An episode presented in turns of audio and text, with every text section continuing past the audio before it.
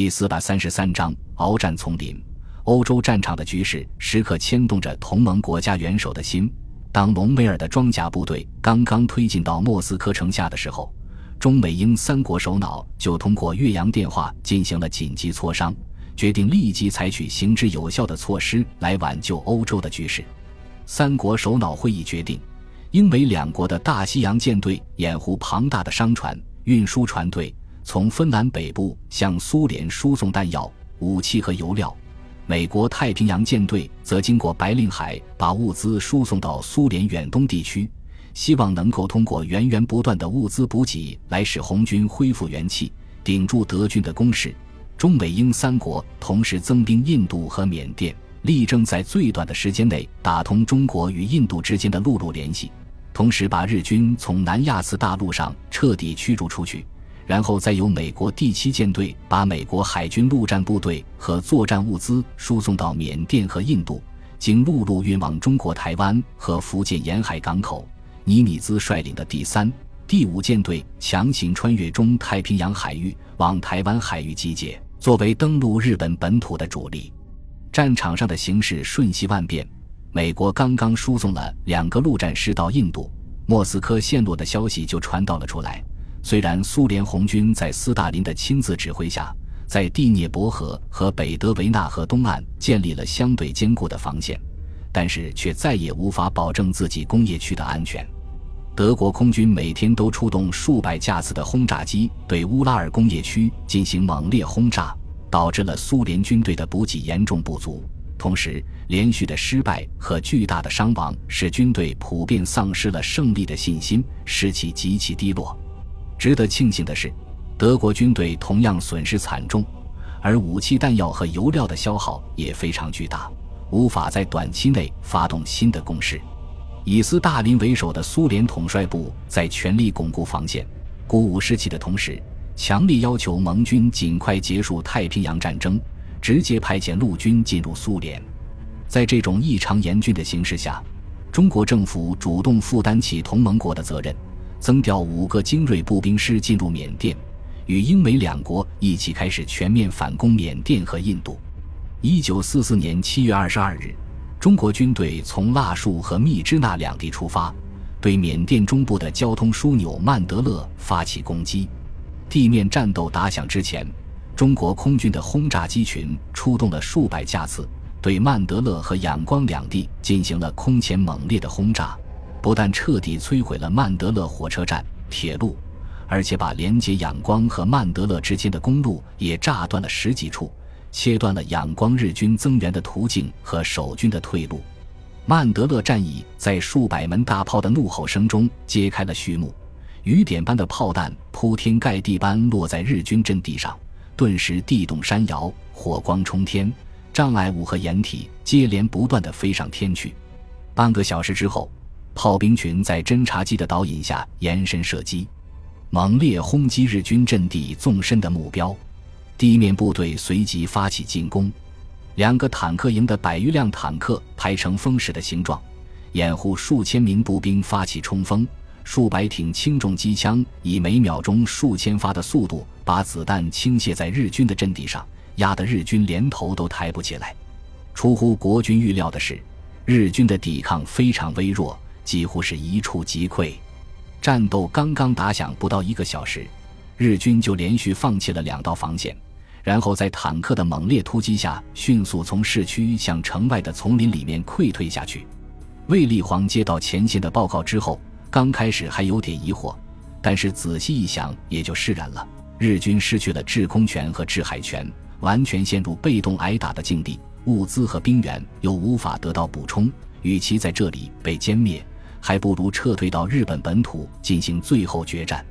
七月二十三日，卫立煌派出一个步兵师和一个坦克营为前锋，沿着公路和铁路向仰光进发。但是离开曼德勒不到十公里远，就发现道路全部被日军有计划地破坏掉了，只好一边修路一边前进。当天夜间十一点多钟，三颗信号弹从道路一侧的丛林中飞入漆黑的夜空。幽暗的丛林深处响起机枪的嘎嘎射击声，紧接着，无数黑影端着雪亮的刺刀，高呼着万岁冲了上来。在道路两侧宿营的中国军队刚刚从睡梦中醒来，就遭到轻重机枪的猛烈扫射，数以百计的士兵转眼间就倒在血泊之中。后面的战士匆忙抓起武器上前迎战，迎面又飞来密集的手榴弹，顿时又一片片的倒下，阵地也陷入了一片火海之中。这时候，大约一个步兵连队的日军士兵嚎叫着冲上了路基。用凶猛的突刺与中国军队展开白刃格斗，很快就把中国军队拦腰切成几截，然后凭借优良的拼刺技术将对方打得连连后退。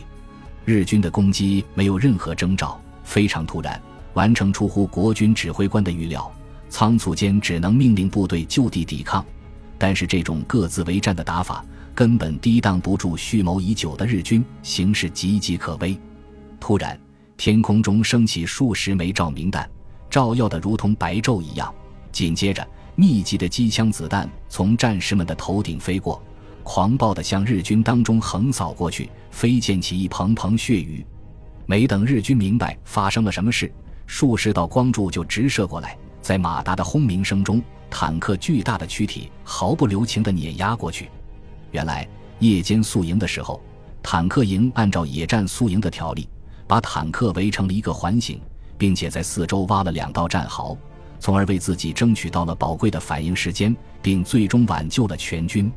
坦克营在肃清了侵入营地的日军之后，兵分两路：一路沿着公路向两端冲杀，去解救困境中的步兵；一路冲下路基，向丛林中机枪子弹最密集的地方杀了过去。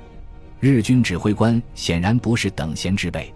看到坦克群冲杀过去之后。立即下达了撤退命令，日军迅速撤出战斗，一头钻进密林之中，不到十几分钟就消失得无影无踪，连丛林深处的枪声也停息了。天亮之后，国军没有继续前进，而是沿着公路两侧构筑工事，同时把遭到袭击的经过原原本本地向军团司令官卫立煌做了报告。卫立煌率领后续部队全速赶到之后。马上把数以百计的侦察兵派进丛林之中去搜寻日军的踪迹，同时命令十几架侦察机以两公里的间隔从低空掠过，增大搜索范围。功夫不负有心人，下午两点半钟的时候，侦察部队终于在公路左侧十几公里远的地方发现了日军阵地。与卫立煌的判断刚好相反，日军不仅打算坚守仰光。而且为此做了精心的准备。从密支那失守之后，缅甸日军司令部就开始部署防御仰光，然后在几个月的时间里，沿着公路两侧修筑了一系列由碉堡和堑壕网构成的防御工事，从曼德勒郊区一直到仰光市区。这些工事群各自独立，相互掩护，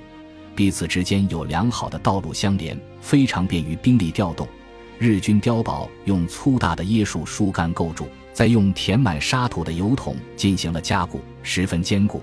而且射孔开得很低。碉堡的外面又布上快速生长的植被，相当隐蔽，即使侦察机在两百米的高度也分辨不出。茂密的丛林和多雨的季节可以大大降低中国空军的威胁，同时又能够充分发挥日军士兵丛林战的优势，因此。日军指挥官把本应用于防御曼德勒和仰光两地的三个师团的绝大部分兵力都部署在丛林里面，并且狂妄地宣称中国军队绝对没有能力在年底前占领仰光。卫立煌在摸清了日军的情况之后，随即投入部队进攻。然而，战斗刚刚进行了不到三天的时间，就暴露出许多严重的问题，导致几次进攻全部以失败告终。坦克无法在泥泞不堪的丛林中使用，在湿热环境中，武器枪械也故障频发，卡壳成了家常便饭。手榴弹因受潮常常失效，现有的所有炮弹都是瞬发引信，对日军碉堡毫无作用。同时，由于在茂密的丛林中很难观察弹着点，迫击炮只能盲目射击。阴雨连绵的天气使空军无法进行有效的支援，疟疾、登革热。丛林角等热带疾病流行，造成了大量非战斗伤亡。处于防守一方的日军同样也有诸多困难，但是却用充足的准备和丰富的丛林战经验弥补了这一切。此消彼长，缅甸军团的兵力和火力优势却起不了多少作用。另外，日军并没有坐等中国军队进攻，而是尽可能地利用一切机会绕过对方的防线，在丛林中渗透着前进，然后突然发起袭击，使中国军队防不胜防。缅甸军团虽然全力进攻，但是总是被隐蔽良好的火力点、无所不在的狙击手和茂密的丛林所阻止。日军打得很有耐心和狡猾，总是让对方走到眼前才开枪，有时甚至故意将小股部队放进阵地，从背后开火，给攻击部队造成了很大的伤亡，战况陷入了焦灼状态。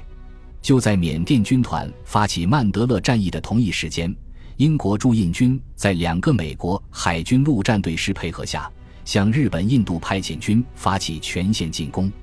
英国驻印军同样拥有丰富的丛林作战经验，又拥有强大的火力和兵力，把日军打得连连后退，很快将其包围在以吉大港为中心的狭小区域内，然后积蓄力量，准备给其最后一击。